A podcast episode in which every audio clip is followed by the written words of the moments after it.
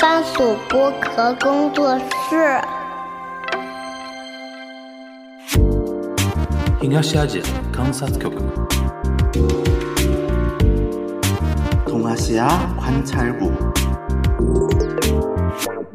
东亚观察局。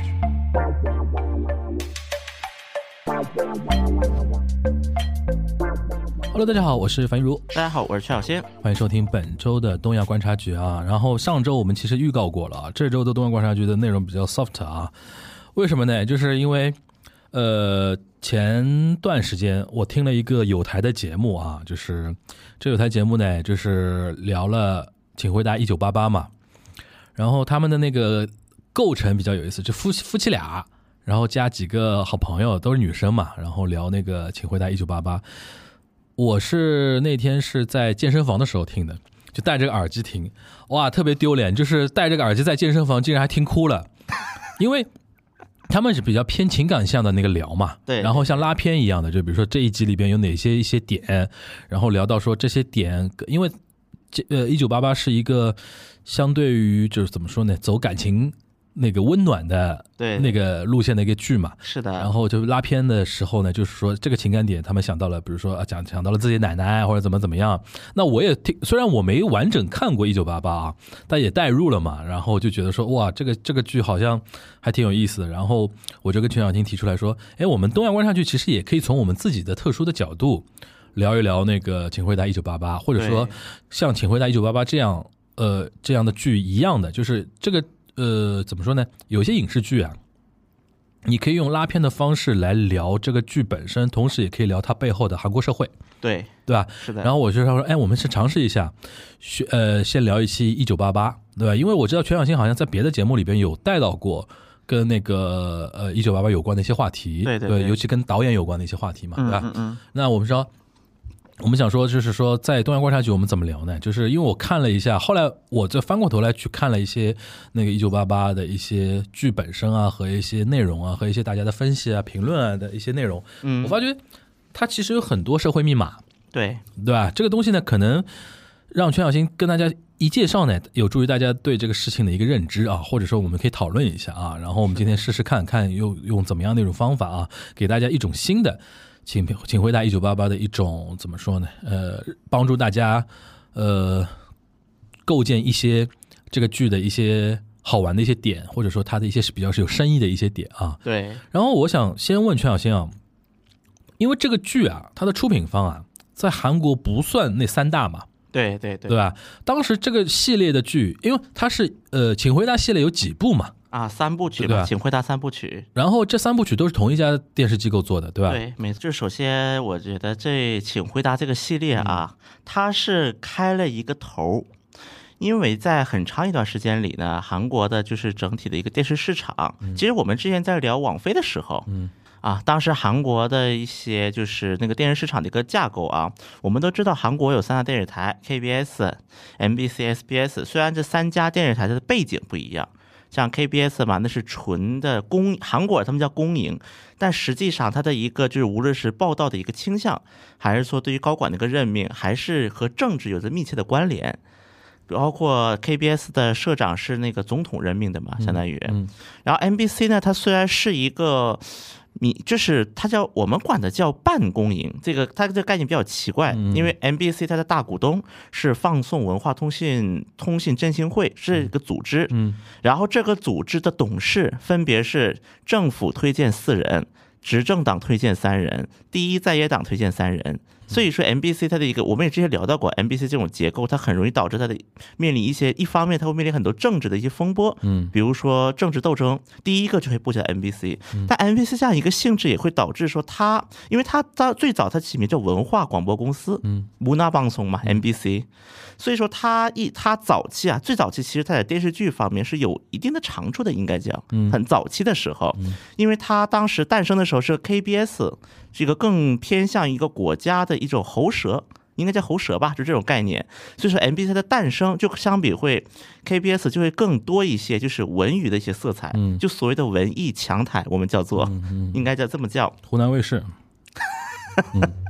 对，所以它有这样的基因在里面。所以我们早期，比如说看很，我相信很多朋友们，如果是对于韩剧刚入坑，嗯，应该都是从大长今呐、这类剧入坑的。嗯那么其实这都是早期都是 NBC 出品的多，那么还有家 SBS，我们叫首尔广播公司。首首尔广播公司它的，因为它最早就是韩国当时推的一个政策叫做一个省，就我们叫韩国叫道嘛，嗯一个省推一个民营电视台。嗯当时韩国是有过这样的一个政策的一个过渡时期，然后当时 SBS 相当于是首尔以首尔及首尔周边地区作为那个主的营业的一个就是基地，然后是叫一个泰英建设，它是一个开发商。所创办一家公司，那么这个呢，在我们在李在明的时候是提到过这家公司的，因为他跟李在明之间，当然今天不是他不是聊政治啊，所以说这这这不提，这个咱就不提了。然后所以就相当于这三足鼎立一个状态。而 SBS 虽然在早期，也就是九十年代，它刚创办的时候呢，也是基于一种要突破嘛，有一种突破，因为它毕竟是个民营电视台，嗯它做两件事，一个就是在电视剧方面也花了很大的资本，嗯比如说像让洪准标能够获得如此社会就是政治江湖地位的那个沙漏，嗯也是这个电视台做的，包括还有一点就是联合韩国各个省的地方电视台，嗯所以现在韩国很多对地方城地区的一些电视台、民营电视台，嗯其实他们有至少百分之七十的节目是 SBS 买来它的。等于形成一个 network 了。对，就像日本也会有类似对 network，比如说 TV 东京，对那就就大家之间嘛，对，所以它就是形成了三足鼎立的这样一个状态啊。那么像 TVN 这个是会出现，像因为我们知道《请回答》系列，请问那是 TVN 投的，对吧？对，是 CJ 集团，嗯是 CJ 娱乐下面的一个产业。嗯那么 TVN 会出现，它是 cable 的，对吧？对，它是 cable channel，、就是我们说收费频道。嗯对，就是可能你比如说你没有买那个有线公有线电视公司的套餐没，有机顶盒。哎，可能你就看不到这个频道了啊。嗯其实，像如果我们要说到 TVN 的话，可能还要说到韩国的一个就是趋势，我们叫，呃，就是在大概两千一零年代的时候，李嗯明博政府时期，当时韩国推出过一个政策，叫做综合编程频道，嗯也提出这么一个概念，就是说的最简单的一句话就是，允许报社办电视台。嗯因为原有的韩国的电视执照，除了三大台再加教育电视台 EBS，嗯，教育电视台以外的执照都是限定执照，嗯，就比如说韩国有像 YTN、韩联社电视台这种，但是他们的执照是报道执嗯照，就你们可以播新闻，最多你们可以打打擦边球，播一些跟新闻关联一点的东西，新闻评论节目，对吧？对，你可以打打擦边球。但是呢，你只能播这个叫报道专用频道。那么剩下的各各种各样，韩国有大概四百多家，有四百多家 cable channel，嗯有这些 cable channel，他们的执照就是你们不能碰新闻，嗯，你们可以做除了新闻以外的东西。就新闻跟别的东西它是区隔开了，就等于对，然后这个别的东西，而且你们可能是注册的时候你们要说好，比如说我这个就是做股票的，嗯我这个呢就是做动画片的，嗯它是有这样的一个经营就是范围的经一营个范围。所以这个呢，也曾经导致说，在韩国就这个执照的问题一直成为一个很政治化的一个议题，就相当于。嗯那么像韩国在李明博时期推出一个综合编程，就很简单，报社可以办综合频道了。嗯。就这个频道可以播新闻，你也可以，就是它是个综合频道，除了四三大台以外，但是也是只给到几个大的报社有这种机构，呃对有这种权利，对吧？而且最后批下来的四家报社全部都是右翼的，嗯朝鲜、中央、东亚和每日经济嗯，批了四家嘛。韩那个韩民族 没有，没有啊，韩民族金香没有没他份儿，是因为韩民族跟金香没钱吗？也也有这个原对，因。因为他四大报肯定是最有最有最有资本的，钱对，对最有实力的，对吧？但是呢，也有人认为这个是一个政治操弄，李明博是政治操弄，也有这样嗯的要一个说增法加。右翼的声量，对，对吧？到这个当然这个四大台呢，就包括我们所熟知的 JTBC，嗯，JTBC 哦，，对，你看那个本来想给右翼增加声量的，然后 JTBC 把右翼给赶下台了，因为 JTBC 它确实，比如说和很多的企业财阀它属于关联，有关联关系，尤其跟三星一家嗯，它是有关，JTBC 联后关系面那的个报社是哪家？中央。中央日报啊，因为中央日报的话和三星，嗯财就韩国的三星集团，它是有亲血缘关系的， ，OK，所以说呢，它可能就是咱们只能，咱们如果浅的说，就是它更有一些迷蒙的那种玩法。我不知道大家知不知道迷蒙？迷蒙是什么？就是公众号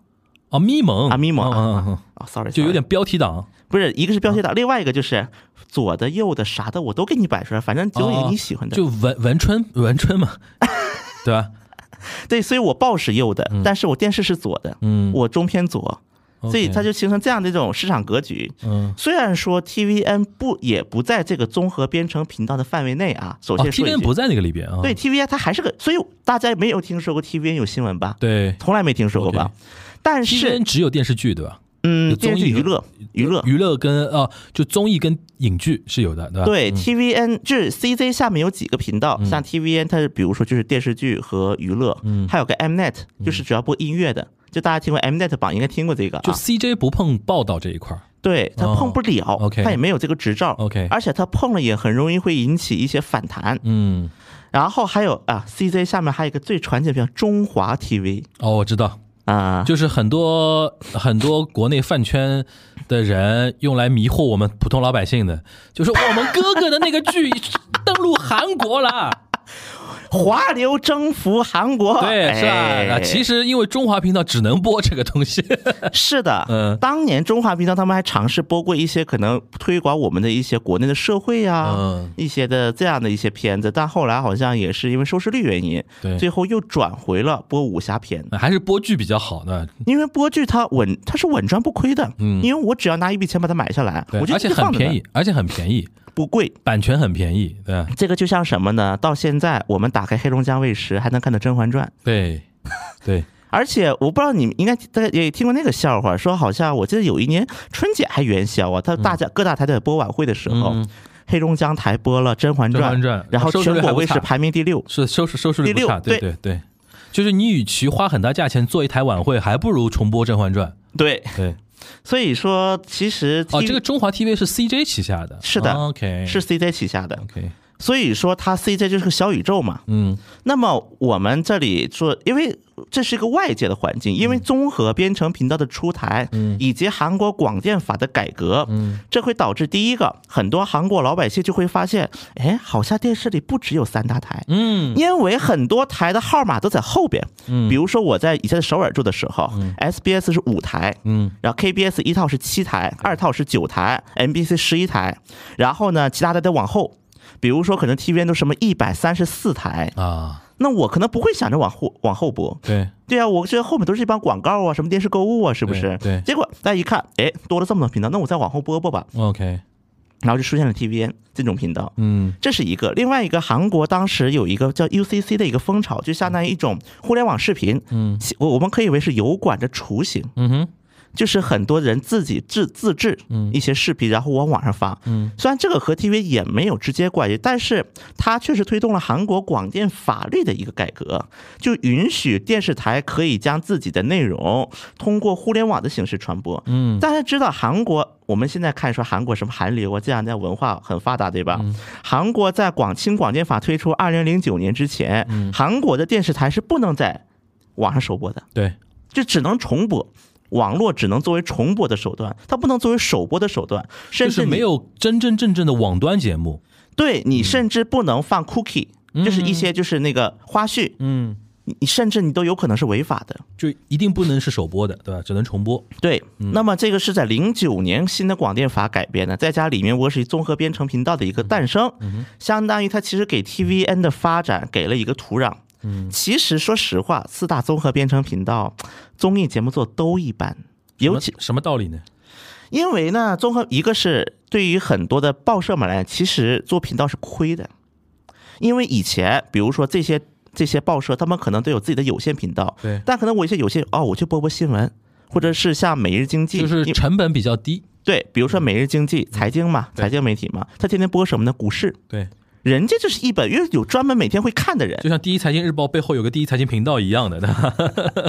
因为我的内容是可以打通的嘛，对就有我有个人在那边念我的稿子都可以。对。但是就是财经频道，它是专门读那个嗯，股票嘛，嗯但是现在你变成综合频道之后，因为你就有规定了，对你新闻最多只能安排百分之多少，对你剩下的你要安排其他节目。对，那你的成本就上去了。对，当时就比如说当时有一个笑话，TV 朝鲜，因为朝鲜中朝鲜集团嗯在韩国的报业集团里面，它还是算是财大气粗的。对，就最简单的一个，朝鲜日报是韩国报业历史上唯一一个能雇两名医生作为记者的频道。因为医生在韩国的理科、理工科的学生呢，其实分儿是最高的，嗯，也就是他社会地位，他也是相应有所提高的，他收入也相应有所提高的，也就朝鲜这种媒体才能雇得起两个医生嗯做他们的记者，是医疗记者。 ，OK，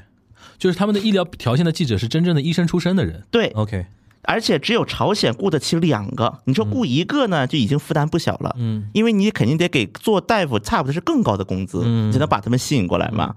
所以说，当时的 TV 朝鲜呢，它最早它也是因为朝鲜我们说一般的偏右翼嘛，嗯，而且是能够代表一定代表右翼背后的一些就是声音的一个这样一个传媒机构。嗯，我说 TV 朝鲜当时就是刚创台的时候，嗯他们说我们电视呢不要做那么就太右的东西了，要大众化一点，嗯要给老百姓看。然后呢，TV 朝鲜就做了一个叫“创社企划”，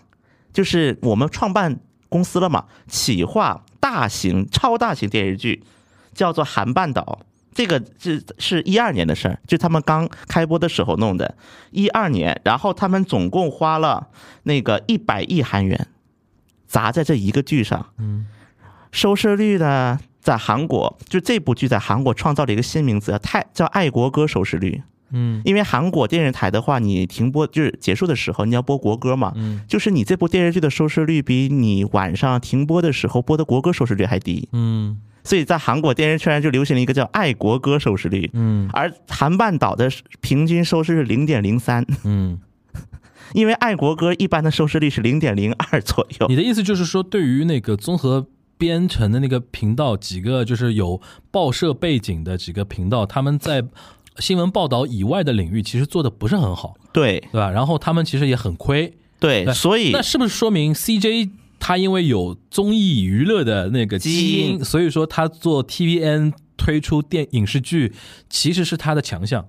确实，这嗯我可以，因为当然这个呢，就是我在 show note 上我会放一个我以前写 TVN 的一个链接，嗯，这个介绍的会比较详细，因为时间原因，咱就简单一点说。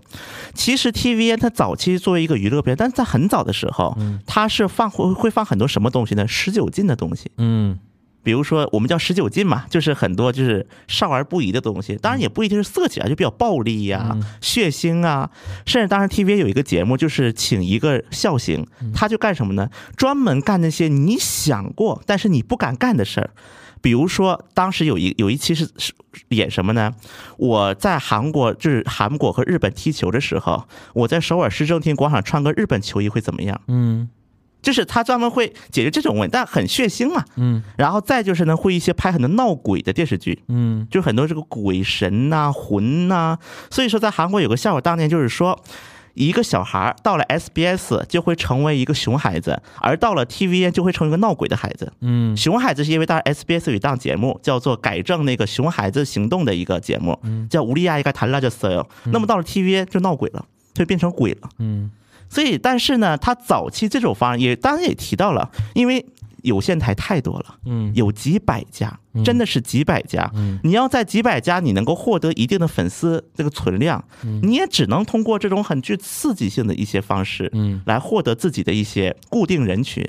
然后再等待时代的一个变化。那么时代的变化就是互联网的一个发达，以及韩国宽带的速率亦在世界排名第一的这种一个硬件的一个条件，以及刚才我们一直在讲的外界条件，两者结合起来以后，TVN 它，然后再第三点就是它的一个投资嘛。因为 TVN 它背后有 CJ 集团，嗯，而且从创办十多年，因为一六年是十周年嘛，因为十周年的时候我也大概做过一些调研，就十多年基本是没有停过投入，没有停歇过这个投入。嗯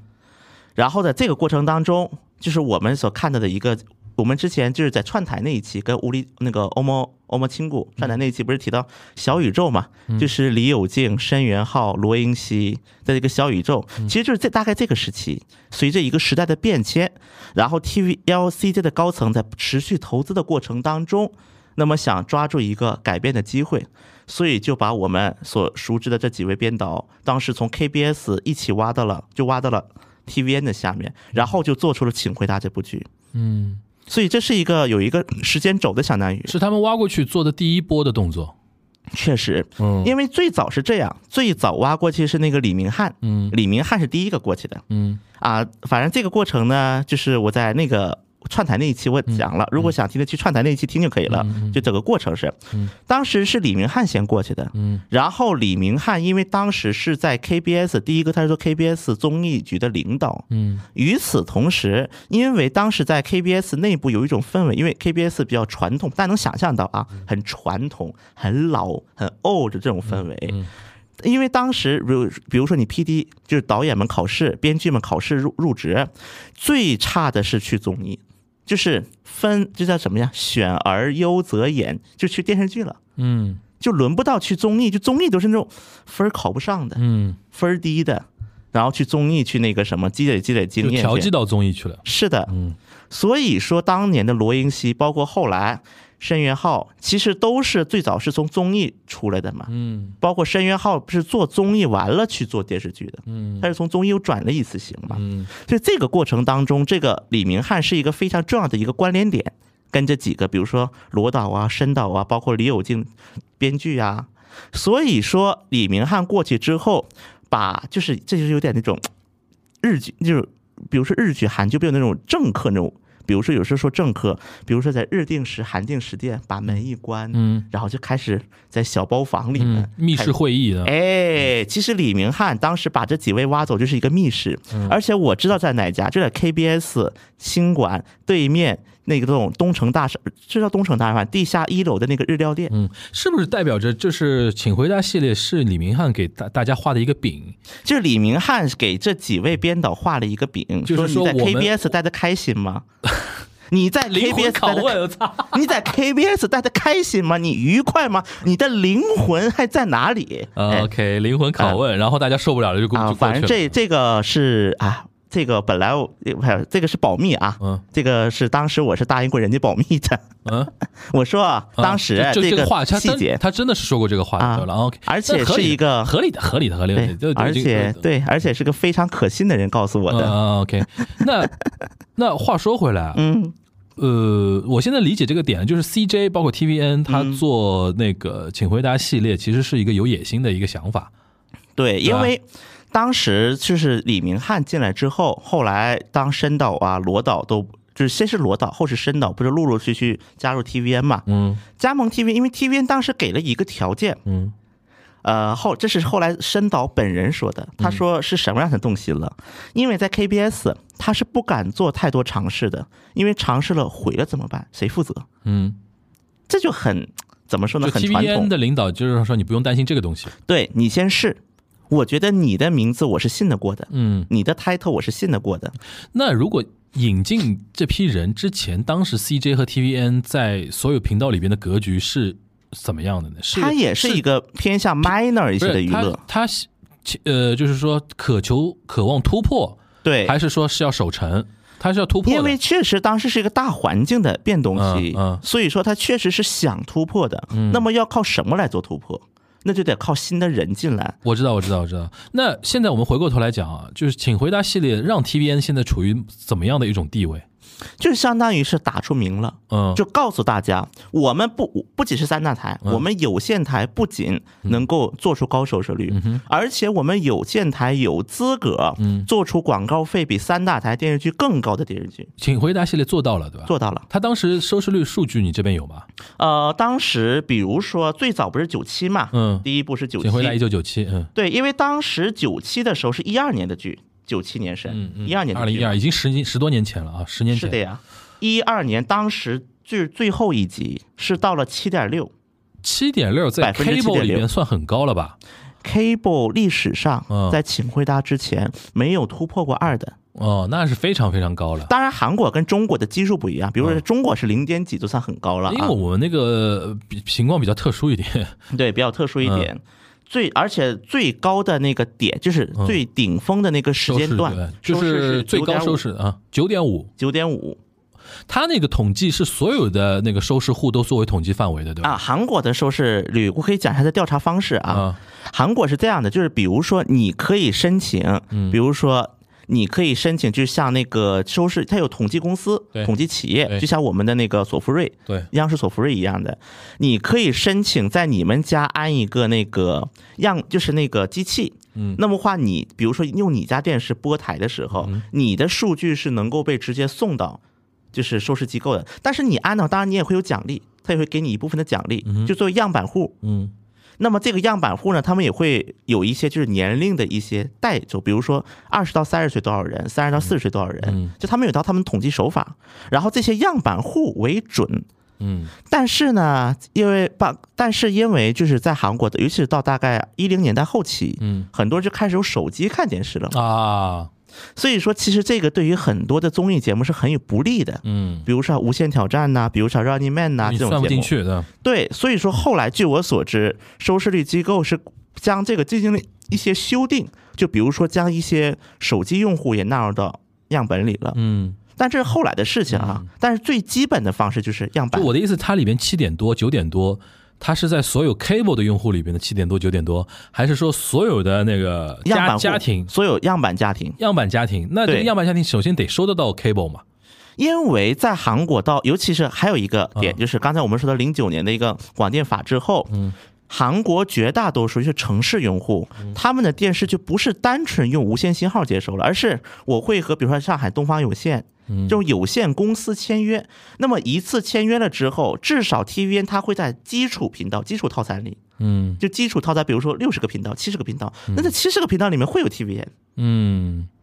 对，所以说这就，但是啊，包括到后来韩国有段时间特别流行卫星收视，就 Sky Life 嘛，嗯因为 Sky Life 后来被韩国 K 就是运营商，嗯后来也介入到了就是那个电视收视这个卫星收视行业，那么它可以也和手机绑定，就像嗯现在国内一样，所以说这个时候收费频道和免费频道的局限不在那个什么了，很大了，嗯只是说号码靠后而已，嗯只要你记住号码就行。嗯。那那个你再看一下，就是《请回答》系列里边最高的是叫一九八八吗？是一九八因为八，我我问了很多韩国人，他们很多人推荐的东西不太一样，很多人说一九九四啊、一九九七啊都有嘛，一一九八八是最后一部啊，八八是最后一最后部，一他成绩也是最好的吧？八八的就是最高收视率是二十一点七，嗯，二十一点七 cable 来说已经是很夸张了吧？就基本万人空巷嘛。嗯，一般在韩国，就是我们可以有一个比较对象啊，嗯就刚才我们说 SBS 的时候，我们说有一部剧，就是让洪准彪，嗯就是一下就成为了韩国老百姓人尽皆知，因为就描述洪准彪做检察官的时候，嗯是多么的刚正不阿，嗯或者叫多么的那个，就是 不会受到那种权力的侵蚀，就韩国大版胆的韩国版韩国版的半泽直树对吧？不是，但比犯罪的时候更狠一些，因为检察官嘛，嗯，他是检察数官据嘛。是多少？当时的那个那个叫沙漏，沙漏的收视率是百分之四十六，嗯，但是它不是 cable，对，它是 SBS 的，对它是三大台的，对也就是这部剧让 SBS 从此成为了三大台，啊，在知，名度上，那很很早的一个剧了对吧？因为而且那个时候的娱乐手段有限的，对对对对对，在九十年代相嘛当于看了一个包青天。啊，对，几乎跟包青天是同一个 level 的 OK，就行很多韩国男性眼里的白月光哎，那我们花了很长时间在梳理这个背景啊。嗯，然后我想问全小新，你个人的啊，嗯就是请回答那么多系列里边，你是都看了，我看看了，肯定你个是人最喜欢哪个？我还是喜因为你是九五后啊，我就很高度怀疑一九八八你看得进去吧？能啊，这你是能看进去的？能啊，就也因能为我很共多情社会对啊，很多韩国，因为我不是不是不是，我的意思不是说看懂看不懂哦，嗯，所谓看进去就是共鸣哦。我能产生共你鸣，反而对九七九四这种没共鸣吗？也不能说没有嗯吧，只是说可能因为九八就八八它，因为大家知道《请回答》系列它有个特点，是每一季有个标题，啊，对，每一季有个小标题嘛。嗯其实反而我看八八里面的很多小，因为八八年对于韩国来讲是一个非常重要的一个分水岭的时一年嘛，对代，对，因为八八这。八八年，一方面汉城奥运会，嗯而且以八八年作为起点，韩国的社会从就是像我们可以认为军事政权的一个就是后退场就是残留，对，缓缓慢退场，缓慢退场，然后呢，像现代的一个工业国家的一个也工业国家一个转变，嗯是在八八年开始的。因为八，我就举一个最简单的例子，八九年一月，韩国开放了境外旅游，嗯，就公民的境外旅游是八九年一月份开放的，八九年一月份韩国人可以出去旅游了。对，就不需要再交什么奇奇怪怪的材料了。对，因为他原来只是基于一个目的，就是 外不要保留外汇不要出去。哎，是对对的，是的，是的，所以说是八九年一月，嗯而且八八年之后，韩国人应该在韩国人的世界观嗯产生了变化， ，Handy 哎 with it 손에손잡고 对对对好好了好了好了好了好了 好好了好了好了，了好了，可以。然后呢，继续继续，你自己更喜喜欢巴巴，嗯，我是更喜欢爸爸。那你说一说你喜欢的点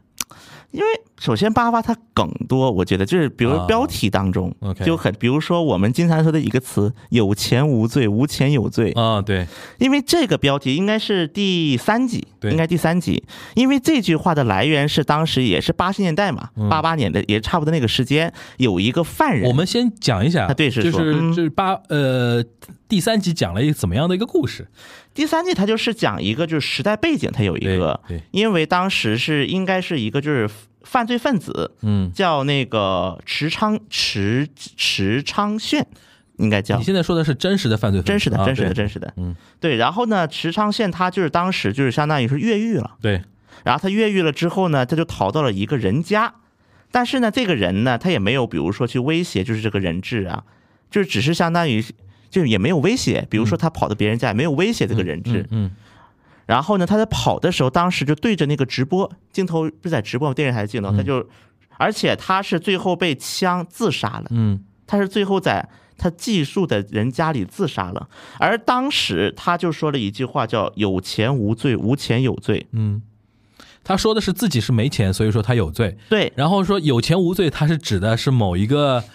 总统的，好像总统的亲戚对吧？对，就是他当时是是一个情况，就因为他自己偷了五百六十万韩元，嗯，然后五百六十万韩元，但是他住了十被判了十七年，哦他，被判了十七年。五百六十万韩元等的等于十七年。对，嗯判了十七年，而且他不仅是抓进去了，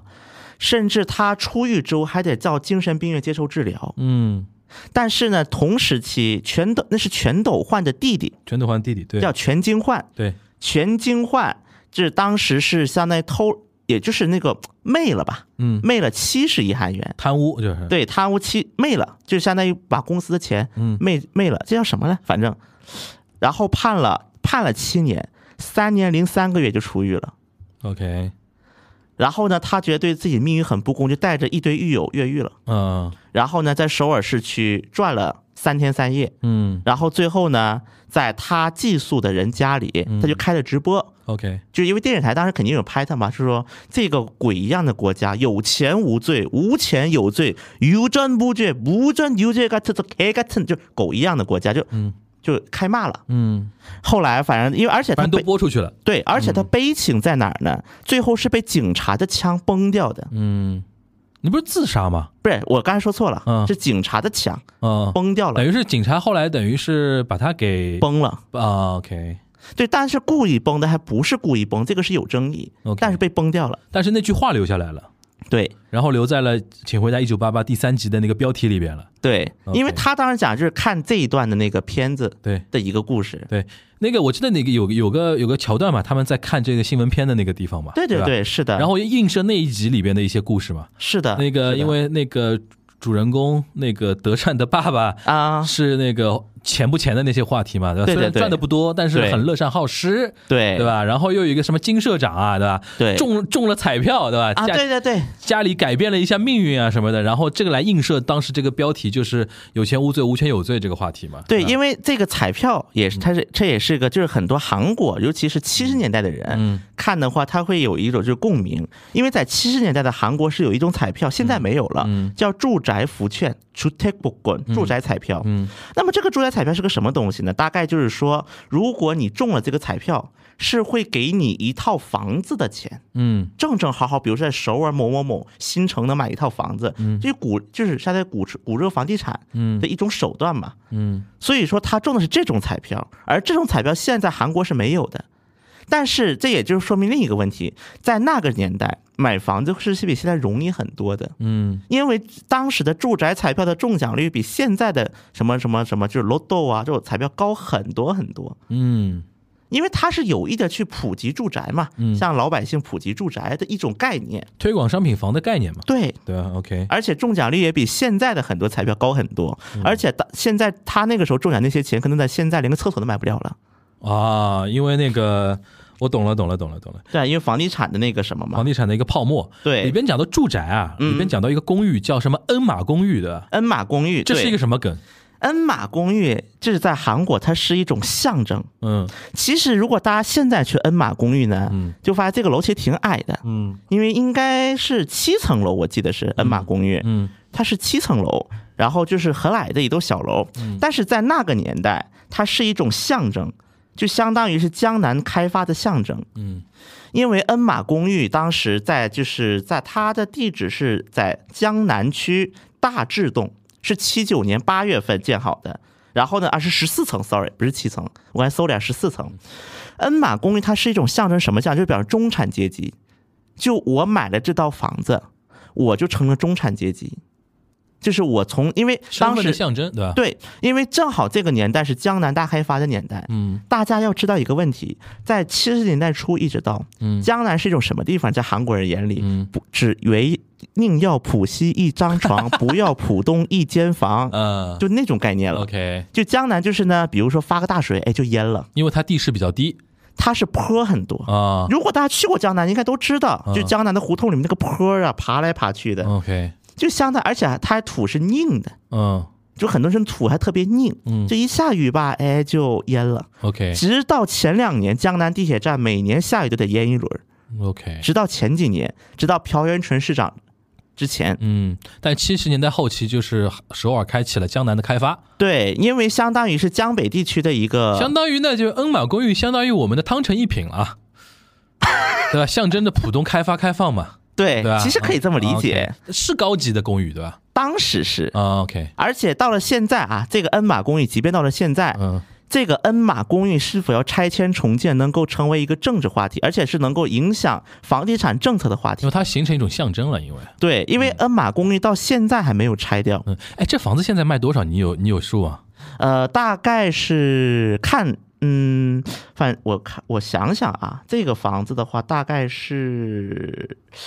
哦，应该我想大概五十亿吧，三十到五十亿韩元，三十亿到五十亿韩元，那就是一两千万，对一两千万人民币的样子。对，OK，而且那是还是小很户贵型，那还是是很小户型那还是很贵的。对，嗯，而且它当所在的那个地方，现在算江南江南区的非常核心的地段嘛。呃，如果大家知对于韩国的教育热嗯潮有所了解的话啊，应该听过一个词叫江南八学区，嗯江南八学区就是大大智洞学区，嗯就当因为当时首尔为了鼓励那个到江南，因为很多人不愿意去江南，嗯哼，觉得嘛那江南那什么鬼，就像当年的上海觉得浦东哦那什么鬼地方，就一个感觉。对，所以韩国人用的一特别高的一招，把江北的口最好中的学最好的学校校都搬到了江南，上海现在一模一样。像比如说京畿高中啊、呃首尔高中啊，就是这些名门高中。用软肋来要挟父 母。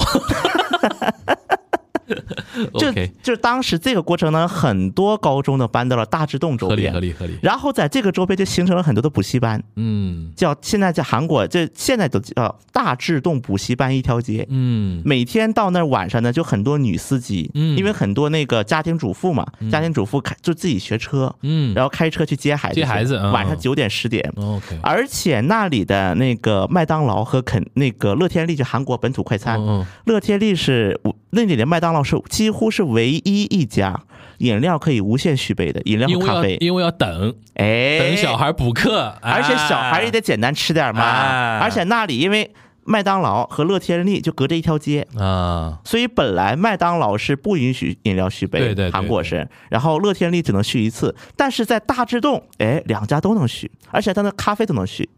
就是为了让那个等孩子下课的妈妈能够多坐一会儿。多坐一会儿，然后啊方便呢一点买点买吃点的吃，的然后呢哦打带到车里，孩子在车里在那。哇，这个这个点，我相信别的节目解读这个电视剧读不出来的啊。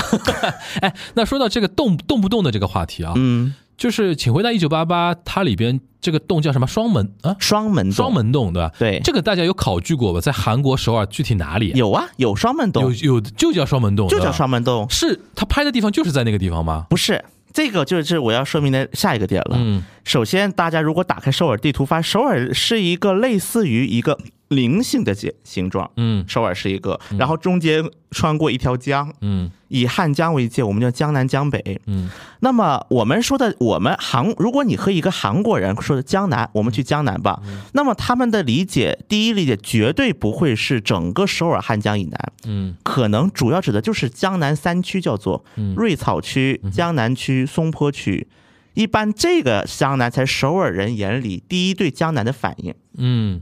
那么在除了江南三区，那么在房地产圈有相反的一个概念，嗯叫我们就可以叫会叫难兄难弟，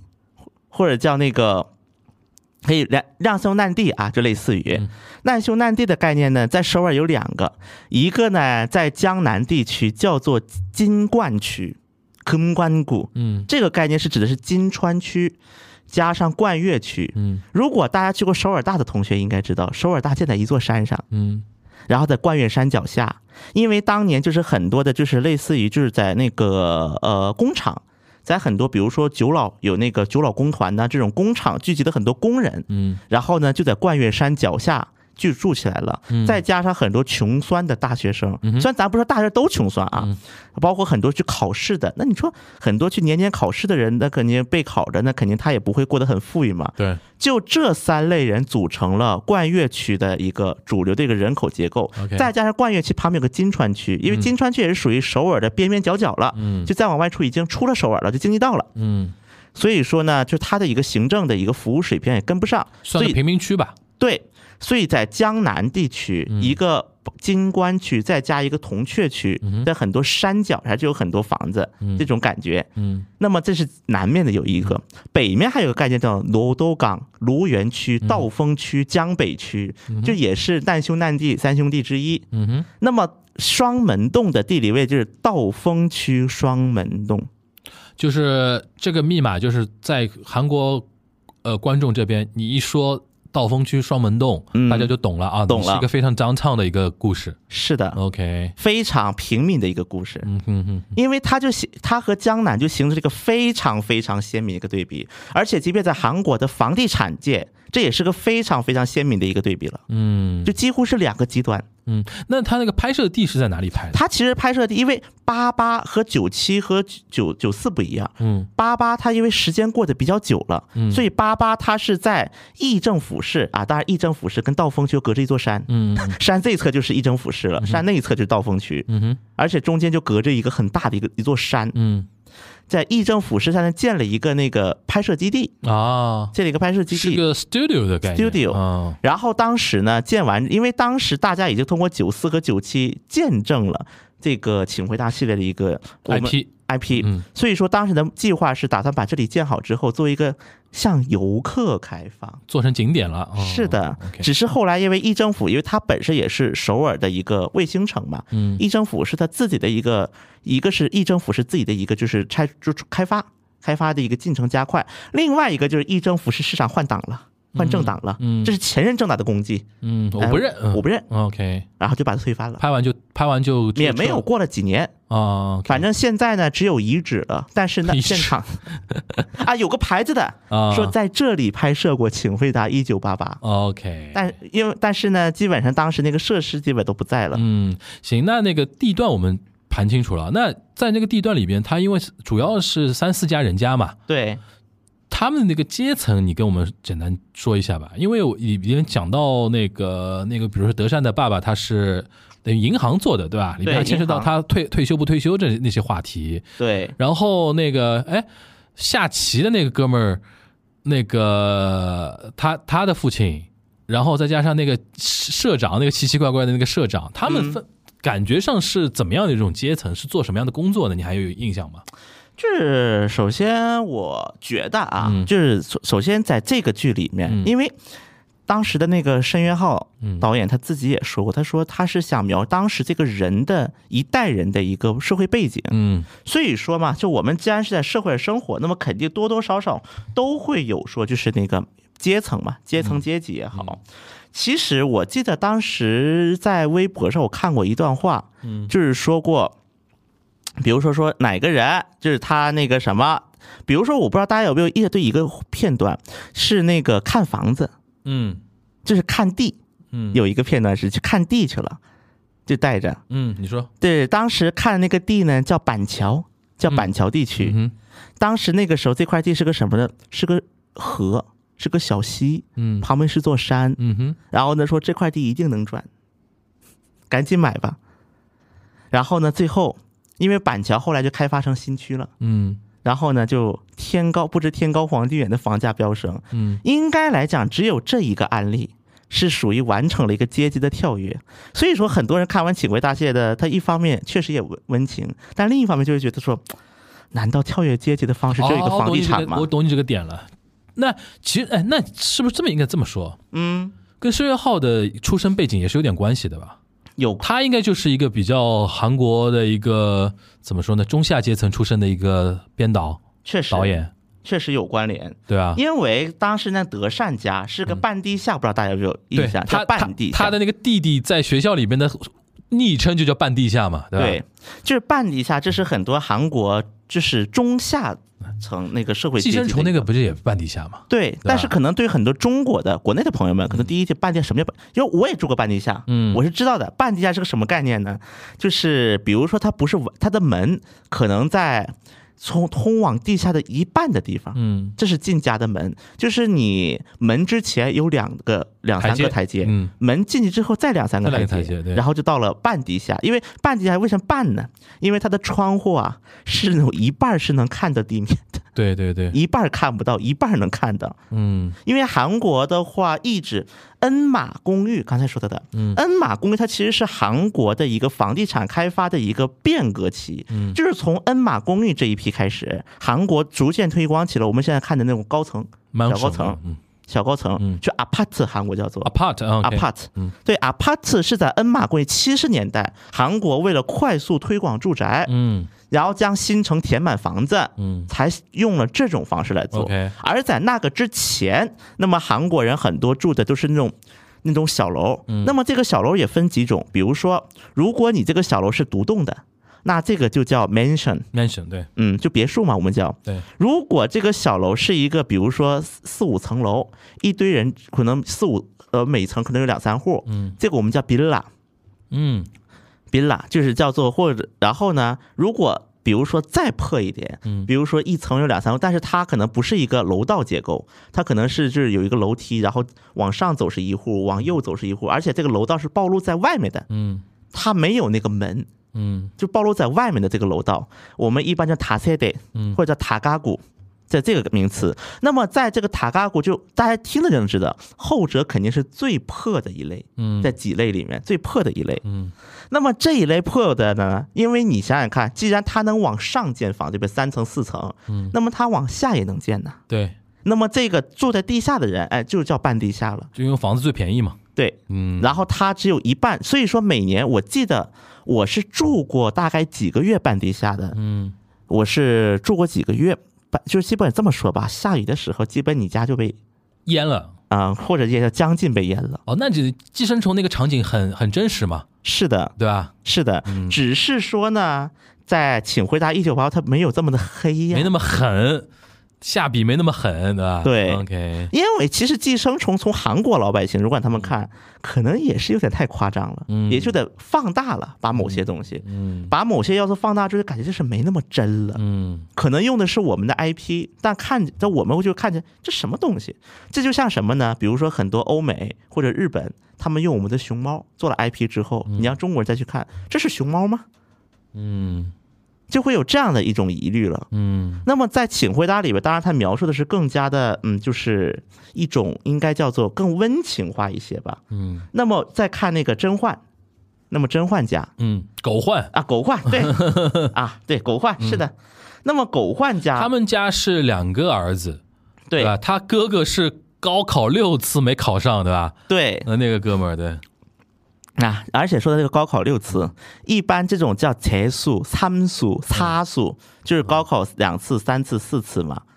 就数就是四数对哦哦三数三修哦四修啊四修因为大家记得韩国的高考，在他们《请回答》的这个年代，嗯请请回答这个剧剧情的这个年代叫 h a n g l k u s 嗯 a 还不叫修能，就学历就像我们的高考一样，一考定终生，而且国全国排名，嗯第一名是谁，第二名是谁。到了现在的韩国的所谓的高考，虽然我们一般习惯性管韩国的高考叫修能，嗯说是韩国版高考，但其实韩国只有大概百分之二十到三十的学生是真的是看高考成绩入学的，嗯就是你高考成绩很高，嗯这有点像什么呢？我们报 MBA，、要么呢你录了大学的那个自主招生，嗯，然后呢这个的话你只要过线儿就能进，嗯哼高考过线儿就能进，要么你就高考分儿特别高，嗯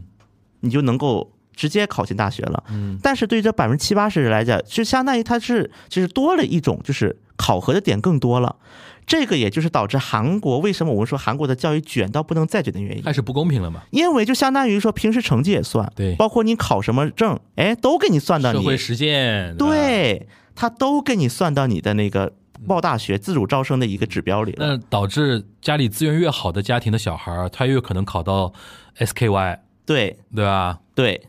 平民小孩儿，你平时你平时那个打工啊、上课啊，都已经都已经没什么精力了，对，只能是将将将将靠那个纯就考靠试学，习，对纯纯靠分儿。对。嗯而且在韩国很多就是，比如说有钱人他还想的是更馊的一招，嗯比如说在韩国的自自主招生的几个类别里面，有一个叫农渔村考试，嗯农渔村报农渔村那个农过村成，就是农渔村那个特殊特殊照顾，嗯这就是个什么概念？如果你家在县级，就不是市，而是县，就滚，嗯我们就是县，你家在以县的地址，嗯然后你上的学校也是县里的高中，嗯你就可以单独的一个自主招生通道过去。哼啊，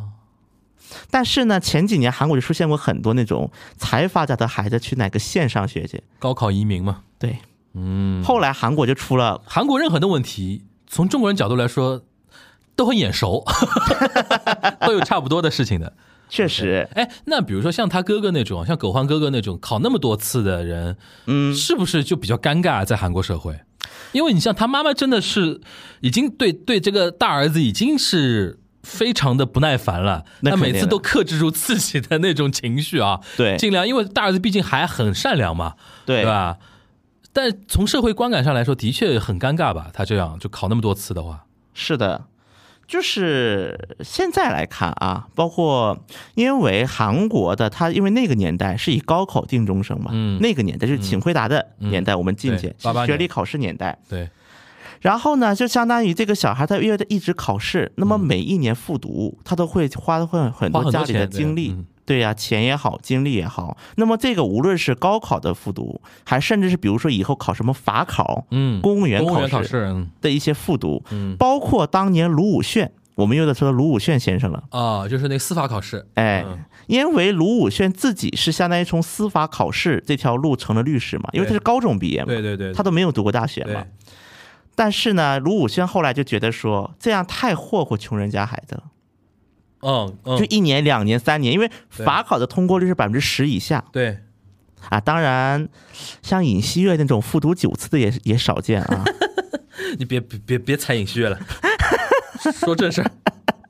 Anyway，OK，、所以他觉说得太霍霍穷人了。对嗯，就是因为每年都得投入嘛，而且这投入几年什么都干不了，嗯，你就只能把，而且他们就聚集在新林洞、冠岳区的首尔大周边、哦就那个绿豆街，嗯，OK 包括陆良金，哎，就是这个来。所以说，卢武铉觉得浪费时间，嗯所以说卢武铉干了一件事，废除司法考试，哦，然后呢，用那个 law school 来代替 law school，这个很简单，就是你研究生。你读研究生的时候有一个专门的专硕，法律专硕。嗯哼，你读完法律专硕之后，考一个通过率有百分之六十的考试，嗯哼，然后过了就是律师了。嗯，所以在韩国现在，你比如说律师界也是，它是分的他现在现行还是这个 law school 的，对啊、哦， law 现行 school。的。OK 但是呢，很多穷人就觉得，因为到法律专硕，大家知道本来专硕就是要比学硕学费要贵，对，可能很多人学硕都读不起了，哦还专硕呢。嗯然后呢，对于这个，我当然大学方面的说法就是说，我们会给的奖学金更多，所以说平均社会资本来算的话，可能不算贵。嗯，但是从很多穷人的角度来看，他们那可你能怎很么难办得接到受点，上的呢。对，就没法接受。对对，因为我们连进都进不去，我们还得去等那个奖学金去。而且必须要承认，这种法院专法律专硕对于高校来讲，不仅提高它的知名，因为只有限定的高校可以得到名额嘛，嗯而且它也能挣钱呢。专硕本来就是一个大学盈利的一个手段，嗯，就是很多靠本科，比如说你本科你涨不了学费，你多收不了学生、o k 我就靠专硕捞钱呐、嗯所以说，从这一个角度来讲，其实这个韩国的很多的考生，他一方面也是韩国社会一个卷所谓的内卷化的一个体现，但与此同时，这也是体现当时一个时代背景，因为你要往上爬。你要打破这个阶层，嗯，那其实你能选择的办法，对于就是小西龙，咱们叫做，嗯，就是像，呃小西龙哦，啊在这小西当小西中，里边的一它条嗯这个龙，OK，非常形象。开称用，韩国叫真做， 牛，哇塞！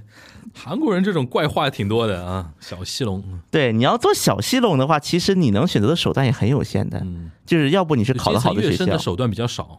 对，而且很多是靠考试，那么就会出现三修生、卷吧四修生、五修生、六修生。嗯。而讲到考试啊，不得不说那个宝拉特别厉害，对，他是首尔大的学生嘛，是的，对啊考宝拉，哎，这个是不是在语境里面是合合理的？就是家里如果有一个首尔大的学生，那他就是家庭地位最高啊，啊，这因么为因为我看这个剧最好笑的就是全家都怕宝拉。啊，家里的骄傲。 就穿穿他一件牛仔服去学校，然后突然姐姐提前回来了，然后他们家要像上海人叫大进攻一样，一个一个电话打过去，一定要让德善把那个牛仔服给还回来。呃，这个时候就是怎么说？因为因为这个时候啊，而且大家如果看到那个宝拉的十八集，嗯，他进了司法研修院，这个是什么概念？司法就是过了司法考试，就可以呃过了做司法考试，你为了领到就是职业职业做执法照官？吗？还是什么？不就是无论法官还是律师师还是检察官都可以。对就是你要进入到那做个法体律系了职业啊就你的法律职业，你要在研司法研修院待一年。嗯所以说，当时在这部剧里面，这个宝拉的角色、嗯嗯嗯又是首尔大毕业，又是司法研修院的学生，这就是一个典型的一个高材生的 identity，嗯，就人是中龙嗯凤。对，就是这一点，我觉得申元浩特别厉害的一点，他把每一个角色的特点描述到极致。比如说，我想描述个人中龙凤，我就把他龙凤值拉到极极点，嗯拉到极点，嗯就是他又是首尔大，又是司法研修院，嗯但是呢，我觉得这个就是呃，这个就当而且啊，我看很多韩国人对于宝拉的评价，这叫一个什么呢？就是独裁者。对啊， 太吓人了，这个有这么个姐姐太吓人了。然后只要妹妹讲话，小妹想说这儿， 就 对吧？但是呢，在这部剧里面，就是德善，嗯就是那个妹妹嗯妹妹对。但是呢，就是你，但是你仔细如果看这部剧的话，虽然他这个平时跟他妹妹关系是看见十分的凶残，，对对对，凶残对。但是呢，在秦在就是那个八八年汉城奥运会的时候，嗯嗯嗯因为八八年汉城奥运会德善不是那个什么了嘛，嗯，那叫马达马达加斯加的， 哎，是叫马达加斯马加，达是是是马达对加斯加，吧本来是让他举马达加斯加嘛，对吧？对后来马达加斯加不参加嘛，对后来中间闹出来，好像他不能去啊，后面又又能去啊，什么？就哎中间有个有个波折，对。顺便说一下，马达加斯加当年不参加，这是因为朝鲜，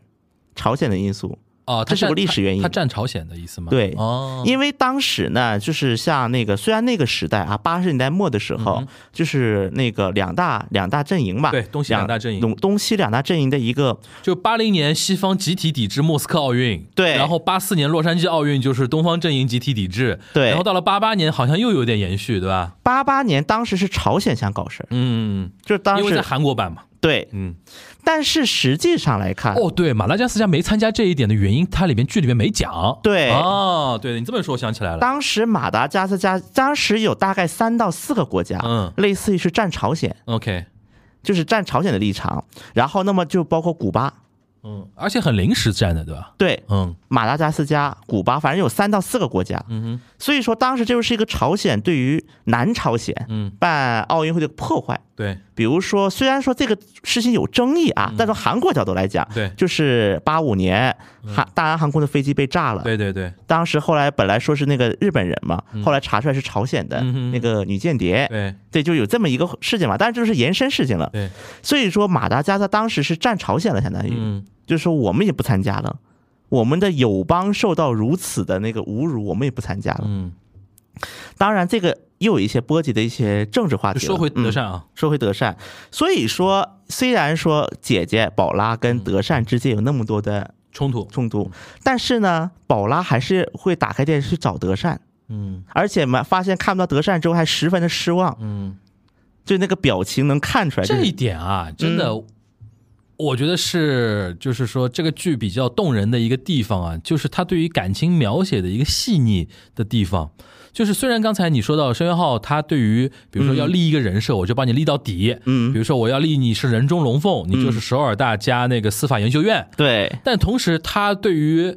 人情关系的一个描写是非常真实且细腻的。对，因为我亲眼就目睹过，虽然我是独生子女，哎嗯，但我上面那一代都是我爸妈那边都是有那种就是说兄弟姐妹嘛，嗯，我看他们的互动就是这样的，哪怕平时吵吵闹闹，对，关键时刻，尤其对外的时候，就比如说德一善致对外，德善举那个奥运会那个牌儿这个事情，是对于他们家族来说是很重要的这件事情的时候，对，他是非常站自己妹妹的，是的，对吧？这个没是错非常东方的那种家庭观念的一种东西啊。没错，就是而且我觉得像那个我我我很赞同一个评价啊，嗯说这个这个剧虽然我明面上它的女主是德善，德善对但是呢，其实应该认为是宝拉和德善双女主。对，是有这样的意见的，认为就是我觉得一句话说的很好，叫什么呢？说德善嗯是属于打开这个回忆的一把钥匙，嗯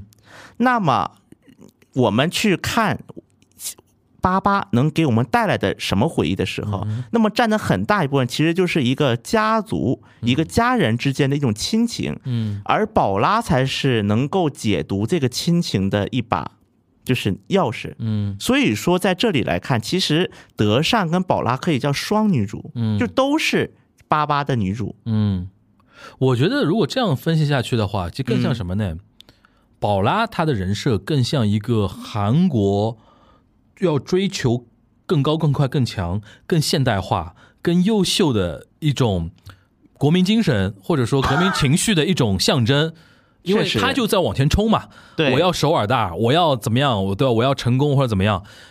是的，德而善更像他的另一面，就是当你夜深人静，当你什么都有了，或者当你已经卷到不能再卷的那种时候，夜深人静最为牵绊你的往往是亲情的东西，是是感情的东西。你比如说那个，我记得他去那个德善去看他姐姐住的那个地方。对不是他为了备考啊，或者怎么样啊，对怎么住那种你那个叫什么房啊？学习房啊，对叫那种学习房对吧？对小学习房是的，是住的，住的非常小嘛，是的然后他们他突然一个转身就抱着他姐姐，他说：“你为什么住那那么小的一个地方？然后怎么怎么样？”你去看他姐姐，她有点错愕，这不是都这样嘛，都很正常嘛，对对吧？但是德善他代表了某一种家庭或者说家人对于自己非常辛苦的一个小孩的一种心疼和眷恋的那个东西。然后此时他们抱在一起的时候，让人感觉着哦，就是就申元浩想传达某种东西，就是这个国家或者这个社会一直在往前冲。尤其是八八八年，其实就就是一个 start。节点就是一个对起点，就这个对国家一直在往前冲。对那我们现在回过来看，在这个时候，是不是有更多的一些温情的东西，让这个一直往前冲的这么一个风筝有一个东西可以撑着一点？是个的非常妙的一个结构。如果我觉得你刚才说那个双女主这个这这个说法，我是同意的，也的确有这种隐隐约约的那种感觉。对，而且大家应该知道，德善他在第十七集，应该是第十七集、嗯结束的时候是作为空乘，嗯是空姐，嗯是去做空姐去了。韩国空乘怎么说啊、呃 c a 吗？也叫 C A stewardess 啊，stewardess。 stewardess，呃，这这这个这个韩早年日本人也这么说，叫 stewardess，现在改成 CA 了，哦，或者韩国现在就汉字嘛，或者叫僧务乘务员，嗯乘务员哦，这更中性了一点 OK OK，, o k 但在他这个年代 OK 还是叫那个 Stewardess stewardess，嗯因为在那个年代，刚才我们说到了韩国旅行外境外旅行自由化是八九年八九一月年开份始的事儿，嗯对，而且在八九到十七集的话，已经到几几年了，就已经到已经开始那个境外旅游了吧？对差不多对吧啊因应为它该的是起点是八八年嘛，对吧？对差不多，而且这个他就是而而且当时在韩国。这个空乘这个角色，其实其实国内也有过这个阶段的，就是很高很光受的呀，对啊，很牛逼的角而色，且他那时候刚能出国，啊，刚能出国的那时是候，高岭之花啊，嗯而且八九年一月的开放，啊还不是说多大人都能去，对对对对，就当时好像是五十岁以上嗯，首先开放的是嗯 OK，五十岁以上能去，包括男性，比如说没服兵役不能出去，还是这个年代，嗯没服兵役完全不能出去玩儿， OK，就这个年代的时候，就是而且当时就算能出去，票贵呀、所以说能出去的人都是有点有点东西的人，而且也就是在嗯八十年代末期，就汉城奥运会之后，韩国出现了第二家航空公司，哦叫韩亚航韩亚空。啊，韩亚也就是八十年代末九十年代初的时候崛起的，对正好赶上一个很那个的一个时间点，就是因为当时南北之间的很多斗争，嗯包括很多阵营之间对抗，嗯而且当时大韩航空最早它叫韩国国民航空，还是个国营国有企业，嗯所以它这种更多的社会原因就导致说它这个航司的呃那个安全记录就不是很好，嗯哼这有点像呢中国台湾的中华航空。嗯，中华华航，对，华航对，因为大家都知道的，华航在当年是经常掉的飞机。嗯当然，大韩呢是另一种原因，但也是经常掉的。嗯，所以韩亚那个时候就打广告说，就他们主打主打两个，安全性嘛 对，我来坐新飞机吧。啊，因为那个比较老，对，嗯，来大家来坐新飞我的机吧。妈呀，而且韩亚当时就主打，比如说主打。在它，你看它名叫韩亚嗯，亚洲的亚，嗯叫阿西亚纳，英文叫做阿西亚纳，嗯，所以他就打了什么呢？很多，尤其是在中韩建交之后，中国航线九二年的嘛，对，就中国航线，嗯所以这靠一个中国航线，一个新飞机，韩亚才能够走到韩国第二大航司的这一步。哦而这个的开端就是八十九年、八八八年、八九年的这一段时间。嗯，所以说，我觉得这个加入空乘这个要素，也在点这个事情，对，也在点韩国走向世界的一个开始，嗯，是在八八年、八九年。所以这样看起来，就是《请回答一九八八》，它为什么会引起？首先会放在最后一步做，就是《请回答》系列的最后一步做这么八八年这个东西，其实很大的程度上也是有主创的一种情怀在。大家可对，能聊着聊着就觉得说，他们这一代人啊，尤其你像申元浩多少岁啊？五十多吧，申元浩。对啊，申元浩五十多，你想八八年的时候，他正好是高中、大学那种时候吧？是的，对吧没错？然后你想，他是完完整整吃到韩国改开红利的一批人，对吧？没毛病，对吧？完全没毛吃病，完完全全吃到红利了。没毛病。他现在回过头来看自己的人生，就很感慨这个点啊，是对吧？的，他我觉得他拍给自己的，没对毛，病拍。给那一代人的啊，就包括我们再说狗焕一家啊你说再说回来，嗯狗焕的爸爸嗯，就是叫那个叫那个成军，对，他狗焕金成军。嗯，大家看一下金成军的工作是什么，好好想一想，叫金星电子，对，金星电子的那个什么那个经销商，嗯总经销商。对金星电子现在叫什么呢？LG， ，LG，就是现在的 LG 呃，Lucky Lucky Gold Star， Lucky Gold Star，对对，叫那个 Lucky 金星。 ，LG 就是 Lucky Gold 嘛，对吧？对，嗯是这个，之所以它改名字，是因为在当时在那个 LG 接班的时候，LG 那个接班接班人接班的时候，当然第三代叫那个剧本茂，嗯剧本茂当时上台就说我们要改个形象，嗯，觉得太老就那旧个了。 logo 改成那个样子 LG 哦，LG，对，然后呢，当时推一个广告叫“我爱你 LG”，嗯这个对于很多韩国八九十年代的人是有印象的，肯定对这广告嗯嗯嗯，因为当时 LG 为了宣传自己的那个新 logo 嘛，然后就说一个叫“我爱你 사랑해요 LG”，一个是这个，还有一个 “Life is good”，嗯，说 LG 的简称 “Life is good”。就比亚迪 Build Your Dream，对啊吧？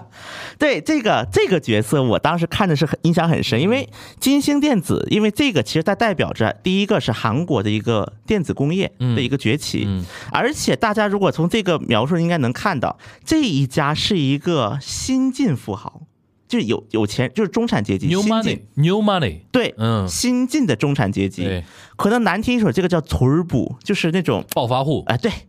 哎，没错，就这对个吧词儿，？嗯他就是暴发户的形象。嗯，但他只怎么成为暴发户的？嗯其实就是叫金星电子嘛，他抓住了那一波产业机会嘛，对对吧？因为当时韩国就像我我国万元户开始被三大、四大件儿，嗯就这个年代，嗯，韩国人开始买知道洗衣机了，嗯本国开始可以产电视了，白而色家我就电卖这个，白色家电，我就对卖而白色家电，嗯而且我就卖白色家电了，嗯而且我是经销商，对，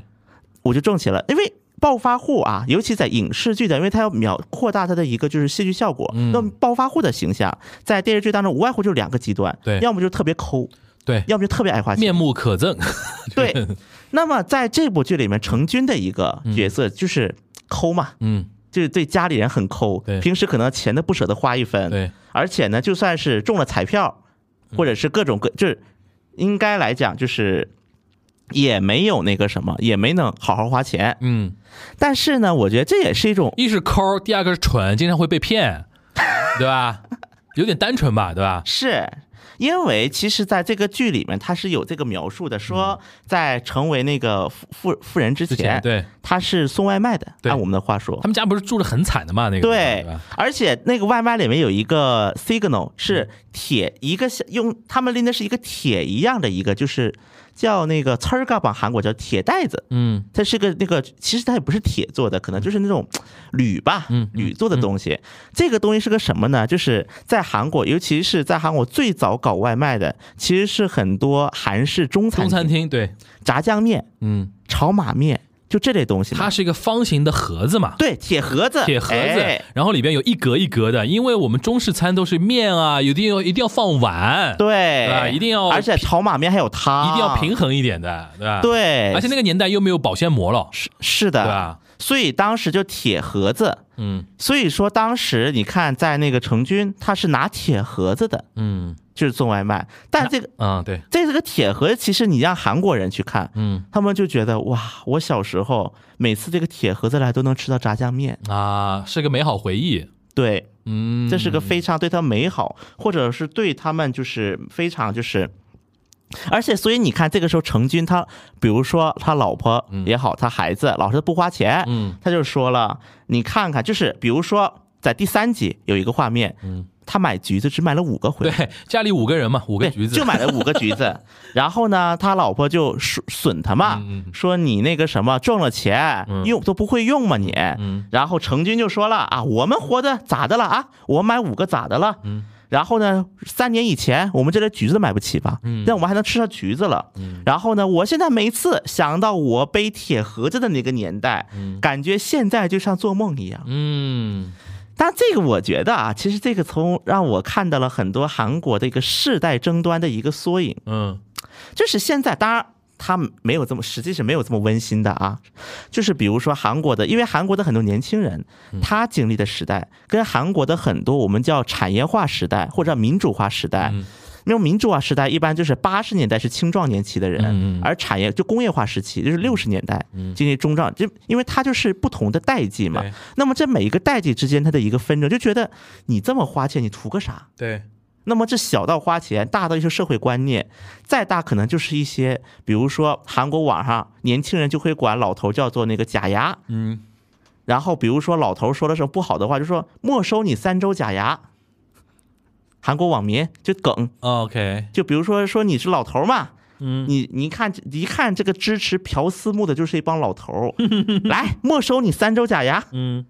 对，其实我通过这个，因为韩国的说句实话啊，包括韩，包括我们国家也好，其实我们的发展过程非常快的，相比于西方国家，我们的发展可能是别的国家百年实现的，可能在我们国家可能就二十年、三十三年。十年，对，嗯所以说，这可能上一代人还没有走，嗯下一代人就已经成为成年人了。嗯所以我觉得在东，而且再加上东方它特有的很多文化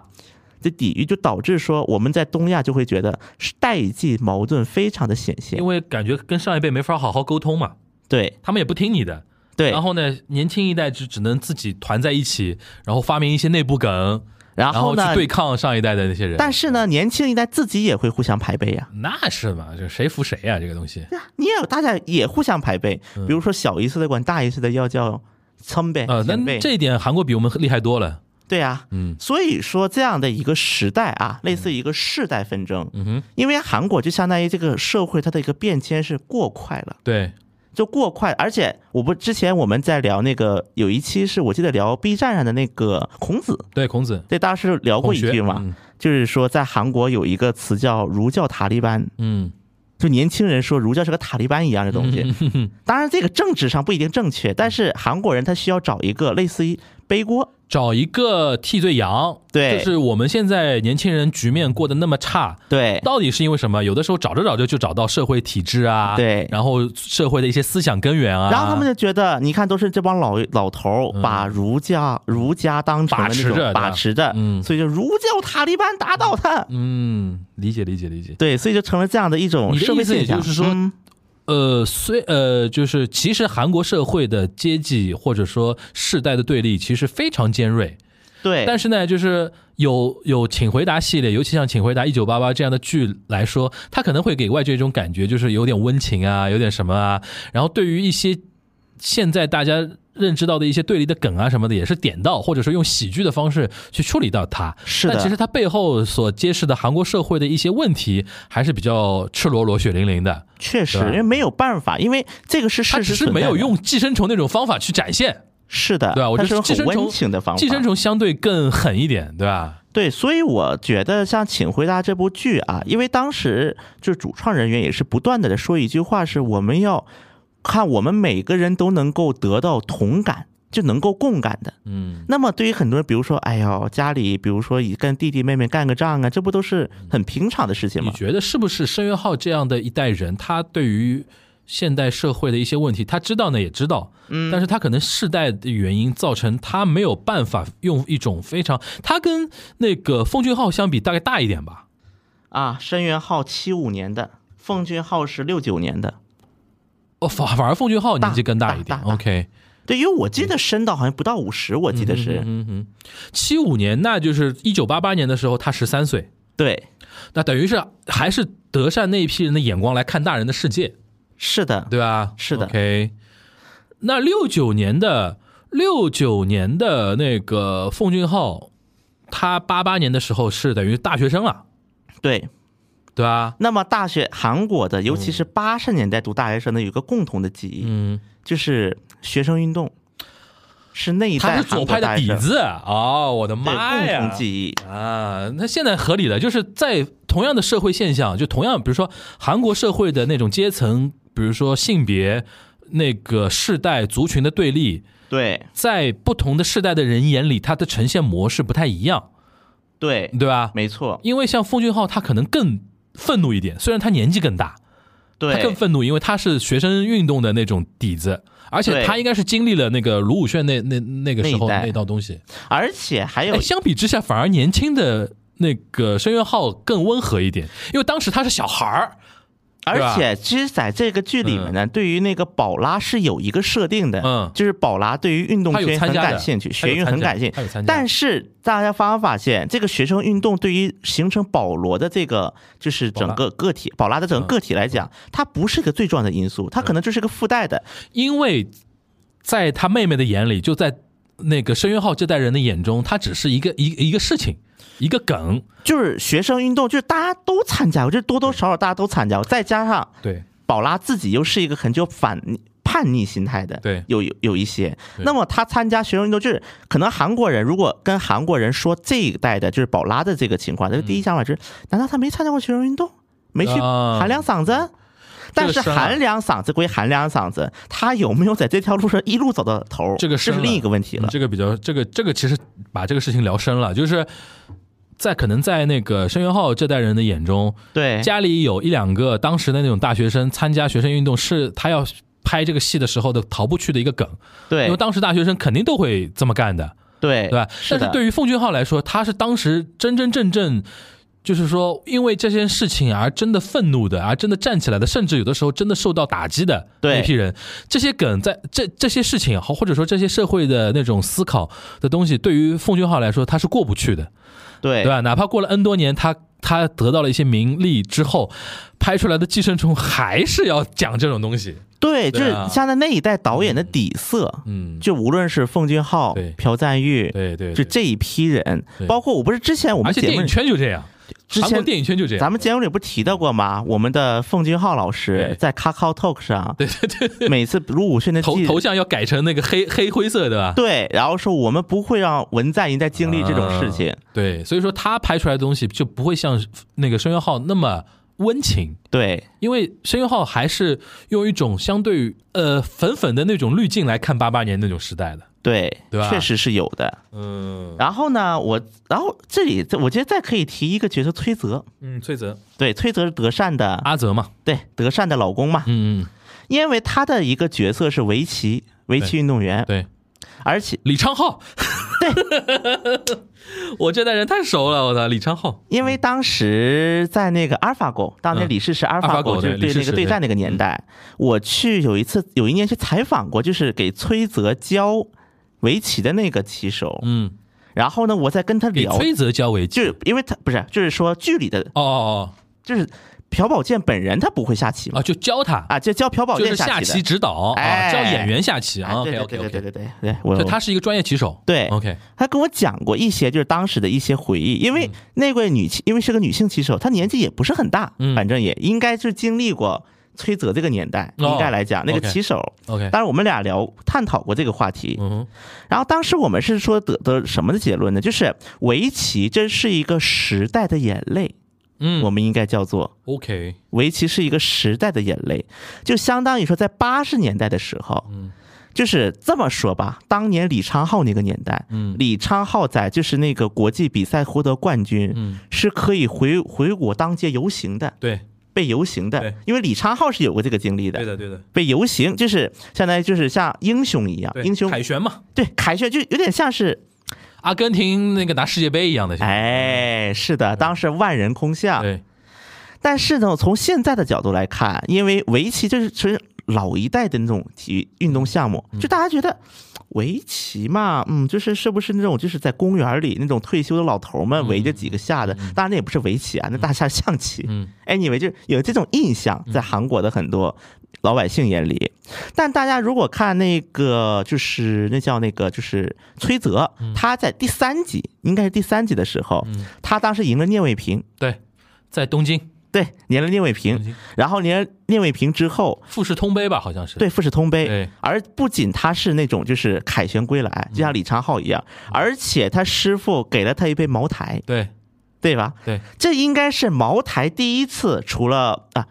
茅台确实第一次出现在了韩国电视剧当中，嗯，就是我国的国酒。对，然后他们几个小年轻还偷喝了，还对他妈喝醉了，对呵呵所以说我觉得就崔泽这个角色啊，一方面是描述当时像李昌镐啊这样一些棋手他的一个形象，另外大家不觉得崔泽很有一种反差萌吗？ 嗯，有一种很大的反差因，为那个李昌镐他的昵称就叫石佛，对，他没表情的，投之不测，对是的，，对，没表情的，这这这个这个棋手真的是这样的。是的，我记得我印象比较深，他八十年代八十年代，他因为他年纪很轻嘛，对，其实他真正统治世界围棋界是九十年代，是的，九十年代中后期，基本上基基本上嗯下不过他，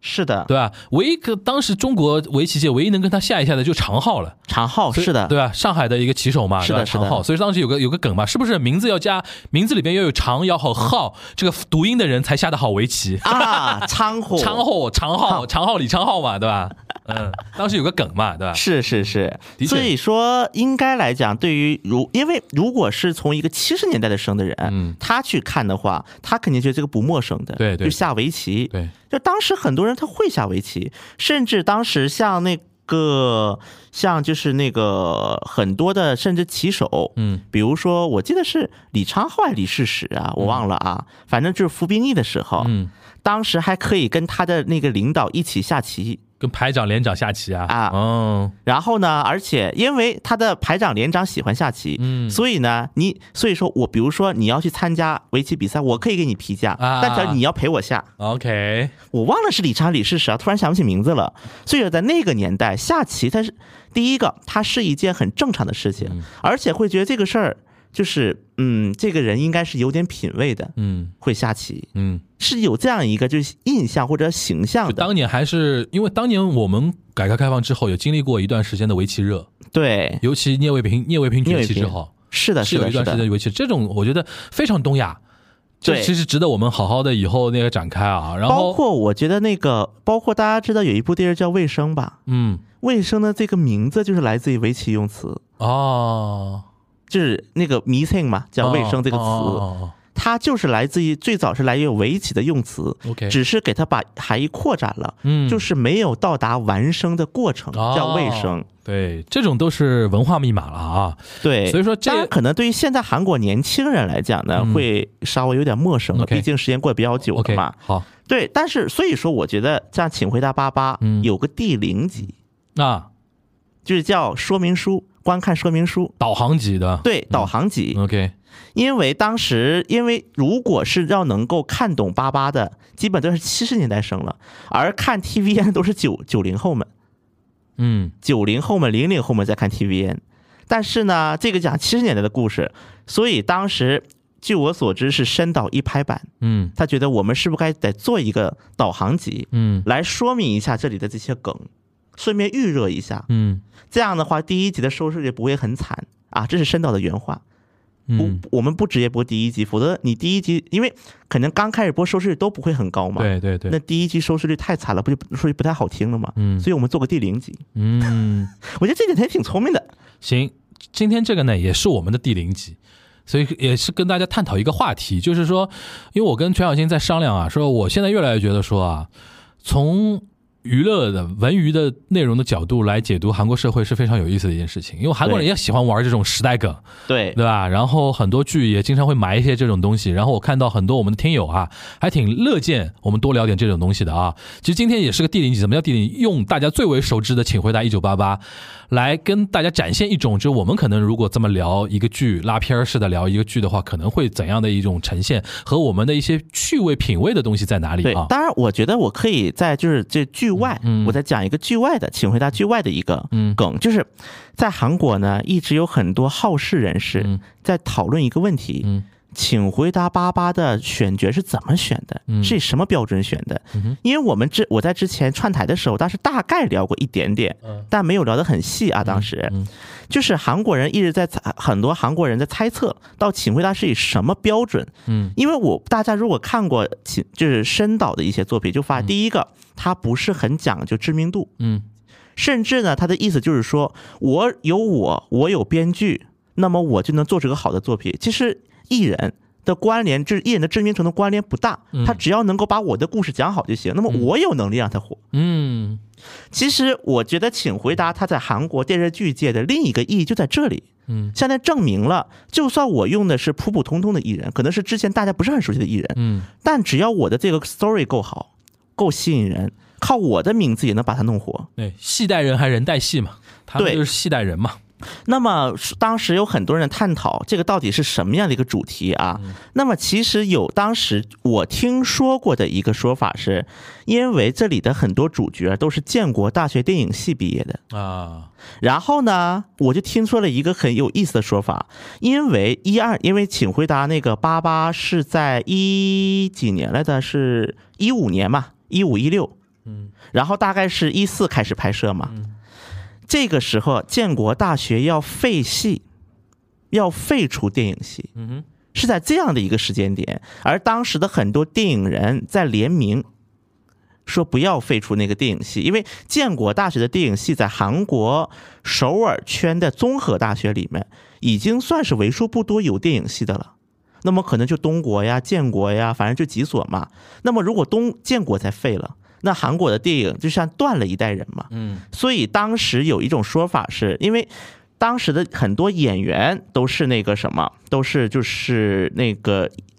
建国大学电影系的，而且惠利虽然惠利他本人虽然其实很多请回答的粉丝对于惠利是有那个一定的意见的，嗯。但是呢，为什么下一期还要学惠利？后来有人挖掘出来，那个惠利参与过请惠，就是那个建国大学电影系反对废系的那个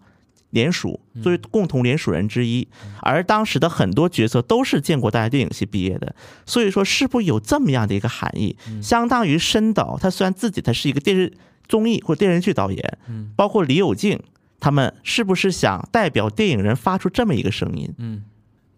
然后那个跟也是跟大家呼吁一下，就是我那天跟全小新提出说，我们是不是做一个系列啊？做一个系列，就是、当然包括请回答系列的同时，也是从那个评论区嘛，大家可以给我们反馈嘛。嗯，比如说哪些。哪些剧是想让我们做这种这种社会系社会学层面的那种解读啊？嗯嗯因为加很多社会梗，对吧？因为我们可能对于那个影剧本身啊，比如说这里边的一个情绪啊，这里边的一个表演啊，这里边的一个什么东西啊，我们可能点到即止，也不是我们专业的范围。但是对它的背后，比如说韩国社会的一些东西，或者说对日韩或者整个东亚联动的一些东西，是有怎么样的一些梗啊，或对者是社会密码啊、文化密码在里边，我对们可以做这样的一种解读，也是跟市面上很多一些做影剧解读不太一样的一些呃内容吧。我们想说这样的东嗯西，那我呼吁着，比如说大家在评论区里边跟我们提嘛，你想你觉得哪哪哪哪个戏？哪个影剧啊，影电影和电视剧都 OK 嘛，对吧？嗯嗯嗯你可以跟我们说，你说你觉得是想让我们做解读的，或者说从你的认知里边，就我们你也听东关很多期了嘛，就是觉得是符合或者适合我们两个人来做解读的，嗯，可以在评论区里边写出这个名字啊，然后我们看哪个高频，对对吧？哪个最热评，对吧？对然后我们就可能后面就可能会去解读这么一个戏，对吧？对然后今天等于是用这么一个一期比较轻松的一个话题，其实也不轻松了，聊到很多一些蛮严肃的一些话题了，就是跟我们平时的东关内容不太一样的一个内容啊，跟大家稍微呈现一下。如果后面如果这样的话，我们做一个独立的一个系列啊，对跟跟刚才跟大家一个见面，然后希望大家能够喜欢今天这期节目，也在我们的评论区的互动里边给我们后面的后续的内容做一个呃建议吧，对吧？希望大家能够在评论区里面多多互动，好吧？那我们今天这一期的呃，从 从东关的角度来解读，请回答一九八八就到这边。其实真的是一个浅尝辄止的一个尝试，因为我我们其实今天聊的内容真的是从剧集里面来说，可能只只有十分之一，十分之一，十分之一的梗可能都没有，对的梗都这没个是个有。很有梗的一部，很有，梗，这么几乎每集都充满了很多梗，对吧？对真的要拉片式的来讲的话，要做很多期了，是的，对？吧？所以说，我只觉是得光一个请回答八八都能做一个系列，对对对对对，所以但大家的。呃，大家的就看大家的呼吁程度，对吧？啊对如果大家呼吁说，就我们这第一季，对吧？就做一个《请回答一九八八》的拉片，对吧？我就可以，可以，我们做起来非常的那个，可以 focus 在八八上面也是可以的。但是看那个大家的一个互动情况和大家的一个想法吧，好吧？对对好，行，那个反正今天只是给大家稍微尝那么一点味道啊，可能展开的不多，可能大家很多人会觉得不过瘾。OK，我们在评论区里边想看到大家的一个反馈的一个信息，好吧？好那我们今天这一期的东阳观察局就到这边，大家拜拜。拜拜。